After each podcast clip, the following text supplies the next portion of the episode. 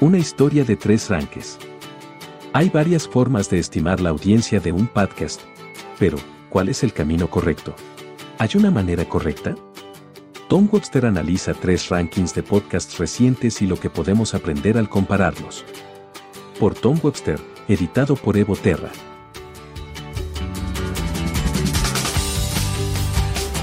Hace dos semanas, en este mismo espacio, Brian Barletta escribió que, si bien las plataformas de hospedaje y los socios de análisis de prefijos pueden obtener la certificación IAB, no son iguales. Las plataformas de hospedaje siempre verán la solicitud completa del reproductor de podcast, junto con toda la respuesta que envían, mientras que los socios de análisis de prefijos solo pueden ver la solicitud. Esa es la distinción técnica, en pocas palabras, y Brian entiende ese aspecto de la descarga mejor que nadie. Quiero rotar el problema y mirarlo desde una perspectiva diferente, el oyente. Hay una serie de servicios disponibles para el podcasting que miden el espacio desde la perspectiva de los datos, la mayoría de los cuales se adhieren a un conjunto de pautas acordadas. Sin embargo, los resultados de estos servicios pueden diferir, a veces dramáticamente. La verdad es que no existe un único camino verdadero, tengo la firme sospecha de que nunca lo habrá, pero estos enfoques combinados proporcionan a los podcasts análisis que están disponibles en la radio, la televisión o las relaciones públicas. El podcasting se compara con demasiada frecuencia con la pantalla digital y se encuentra deficiente, en lugar de con la radio, lo que no nos brinda ninguno de los ricos datos digitales que proporciona el podcasting. Hoy en día, muchas plataformas de alojamiento y servicios de medición siguen las mismas pautas para contar las descargas, pautas acordadas por un subcomité de la IAB. En base a eso, podría suponer que los datos son los datos y que dos entidades cualquiera que observen el mismo archivo de datos llegarían a las mismas conclusiones. Pero en realidad existen, por supuesto, diferencias en la forma en que las diversas plataformas de análisis analizan estos datos. Diferentes plataformas de hospedaje pueden tener diferentes listas de detención, por ejemplo, direcciones IP que han sido identificadas como bots y no como humanos. Sin embargo, la aplicación diferencial de las pautas de la IAB para contar las descargas es una pelea para otro día. En cambio, quiero ver la columna Otro en sus estadísticas o plataforma de medición, los usuarios estimados o audiencia para un podcast. Las estimaciones no son conjeturas. Este es realmente el primer punto a destacar, estas cifras son estimaciones. En las calificaciones de los medios, una estimación no es una mala palabra y ciertamente no significa adivinar. Una estimación es simplemente un número que, aunque inexacto, se comporta dentro de ciertos parámetros. Siempre que tengamos algún tipo de ventana sobre cómo se deriva esa estimación, podemos contextualizar los datos. Las estimaciones generalmente se componen de dos cosas, los datos sin procesar que se incluyen en ellas y las suposiciones que hace el estimador sobre el significado de esos datos. Hoy en día, tenemos tres formas diferentes de estimar la audiencia de un podcast y, por extensión, de una red de podcasts, ingesta de registros del servidor, que proporciona una visión holística del flujo real de contenido pero requiere un régimen de medición más intrusivo, Prefix Analytics que proporciona alguna medida de la cantidad de solicitudes de contenido de podcast, pero carece de la capacidad de informar sobre la entrega real de ese contenido, y datos de encuestas que estiman la audiencia, pero carecen de la resolución para profundizar en los podcasts individuales. ¿Cómo le damos sentido a esto? Para comenzar, echemos un vistazo rápido a un ejemplo de cada uno para ver dónde están de acuerdo y dónde difieren en términos de audiencia estimada. Podcast Reports de Triton Digital analiza los registros del servidor para calcular las descargas semanales. Además, Triton proporciona una columna para los usuarios más escurridizos oyentes y detalla su cumplimiento de la especificación IAB 2.1 para este cálculo, que se basa en una combinación de dirección IP, agente de usuario y marca de tiempo como analizado de los registros del servidor. PodTrack, por otro lado, utiliza análisis de prefijos en lugar de registros del servidor e informa una cifra que ellos llaman audiencia. Esto se define como el total de miembros únicos de la audiencia que transmiten o descargan el contenido del podcast del editor en todos los programas que producen. También cabe señalar que esta estimación se proporciona para la audiencia mensual, a diferencia de las cifras semanales proporcionadas por Tritón. Finalmente, Edison Podcast Metrics no mide las descargas ni los usuarios en absoluto, pero estima el alcance semanal de las principales redes de podcast según lo definido por el porcentaje de oyentes de podcast semanales que indicaron que escucharon al menos un programa de esa red en la semana pasada. Esto se hace a través de una gran encuesta de oyentes de muestra diaria que se pondera según la infinitial demografía de la encuesta. Los tres servicios publican un clasificador de productores barra diagonal redes. El clasificador de Tritón se enumera en orden de descargas en EU, pero Podtrack no proporciona públicamente la cifra correspondiente. En cambio, el orden de clasificación está determinado por su estimación de audiencia mensual de EU. Y el clasificador de Edison no proporciona ninguna estimación de audiencia correspondiente, pero se enumera en orden del alcance general de cada red. Trazando los gráficos. Entonces, ¿cómo le damos sentido a estos tres tipos de clasificadores? Primero, Permítanme decir nuevamente que el podcasting en realidad tiene una vergüenza de riqueza en términos de datos en comparación con otras formas de medios. Pero podría ayudar poner estas tres herramientas de medición de audiencia en un contexto más amplio, la audiencia total para podcasting, punto. Para eso, usemos dos números muy útiles como límites, 109 millones y 74 millones.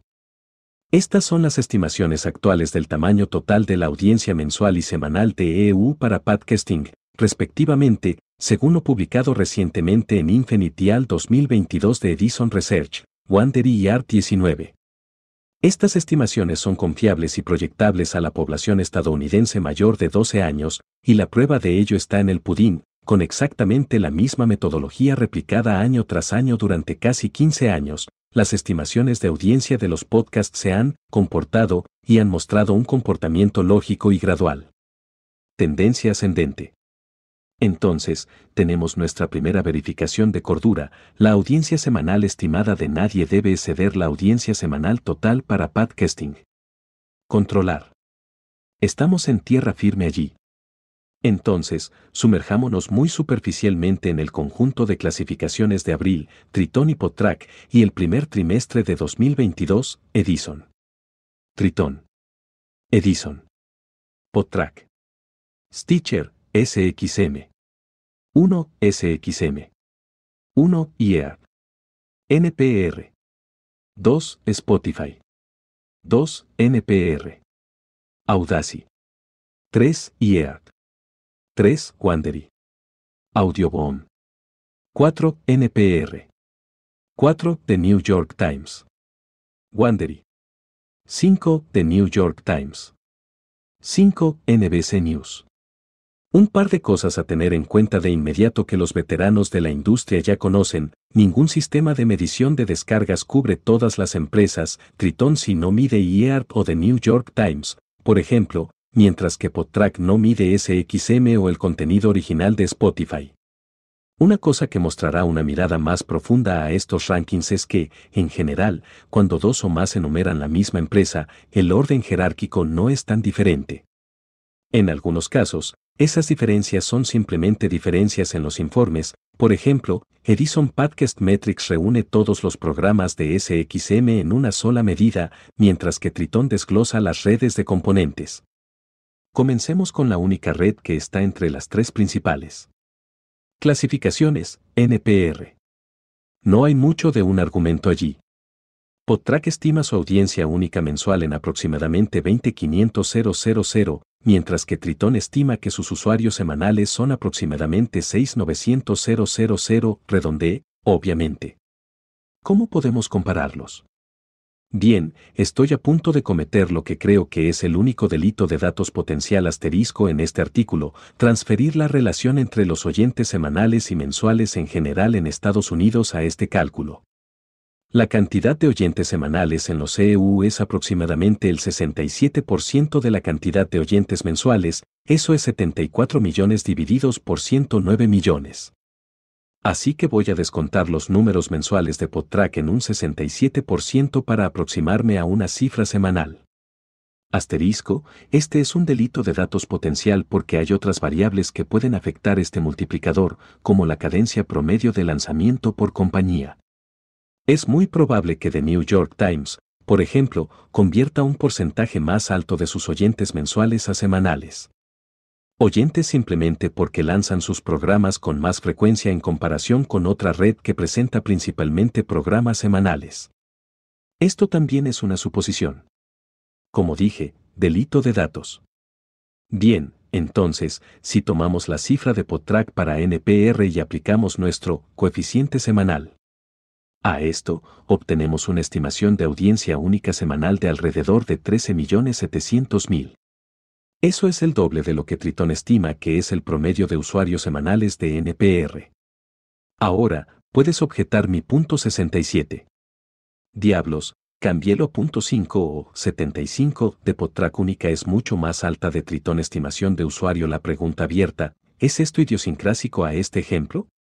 ¿O hay algún tipo de regla que deba dibujarse aquí sobre la relación de las solicitudes, análisis de prefijos, y el contenido servido, ingesta de registro del servidor. Los alcances exteriores. Es aquí donde los datos de la encuesta pueden intervenir como una verificación útil.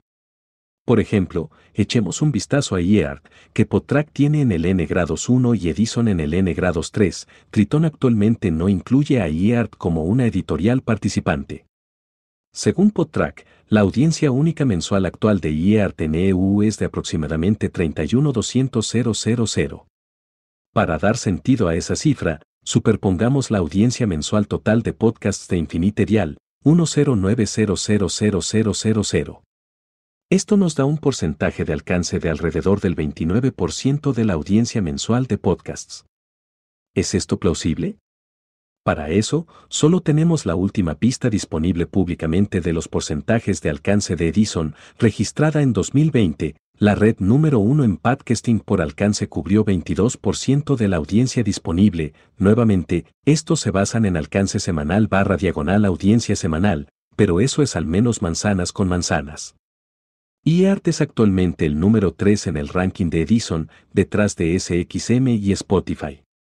Si esta estimación de alcance sigue en el mismo vecindario que en 2020, parece poco probable que la red número 3 alcance el 29% de la audiencia disponible. De hecho, casi se necesitan las dos redes principales para llegar a esa cantidad de oyentes, según esa tabla de 2020. Veo los datos basados en encuestas como una especie de control de cordura en los datos de descarga. Solo los datos de descarga pueden brindarle un conocimiento profundo sobre podcasts individuales, pero extrapolar las métricas de audiencia únicamente a partir de los datos analíticos de prefijos está lleno de peligros porque no todas las solicitudes son iguales. Considere esto, si escucho un podcast en casa en mi computadora portátil, luego lo recojo más tarde en mi automóvil usando mi teléfono celular, soy dos personas diferentes para un servicio de análisis de prefijos. No hay forma de evitar esto. Este tipo de comportamiento es mucho más probable que ocurra en una semana típica con un podcast diario que con un podcast semanal, ¿verdad? Es mucho más probable que esté usando dos o más combinaciones de IP barra diagonal agente de usuario en una semana para un programa que sale cinco veces en esa semana que uno que solo sale una vez y se escucha de una vez. También está el diferencial entre las distintas plataformas. Una descarga de la aplicación iOS Podcast y una de Spotify son perros diferentes cuando se tiene en cuenta el comportamiento diferencial de descarga automática para ambos. Y, para echar un poco más de gasolina al fuego, algunos tipos de contenido de podcast, un programa de noticias diario, por ejemplo, se prestan más a la coescucha con otros que, digamos, la ficción de audio. Conclusión.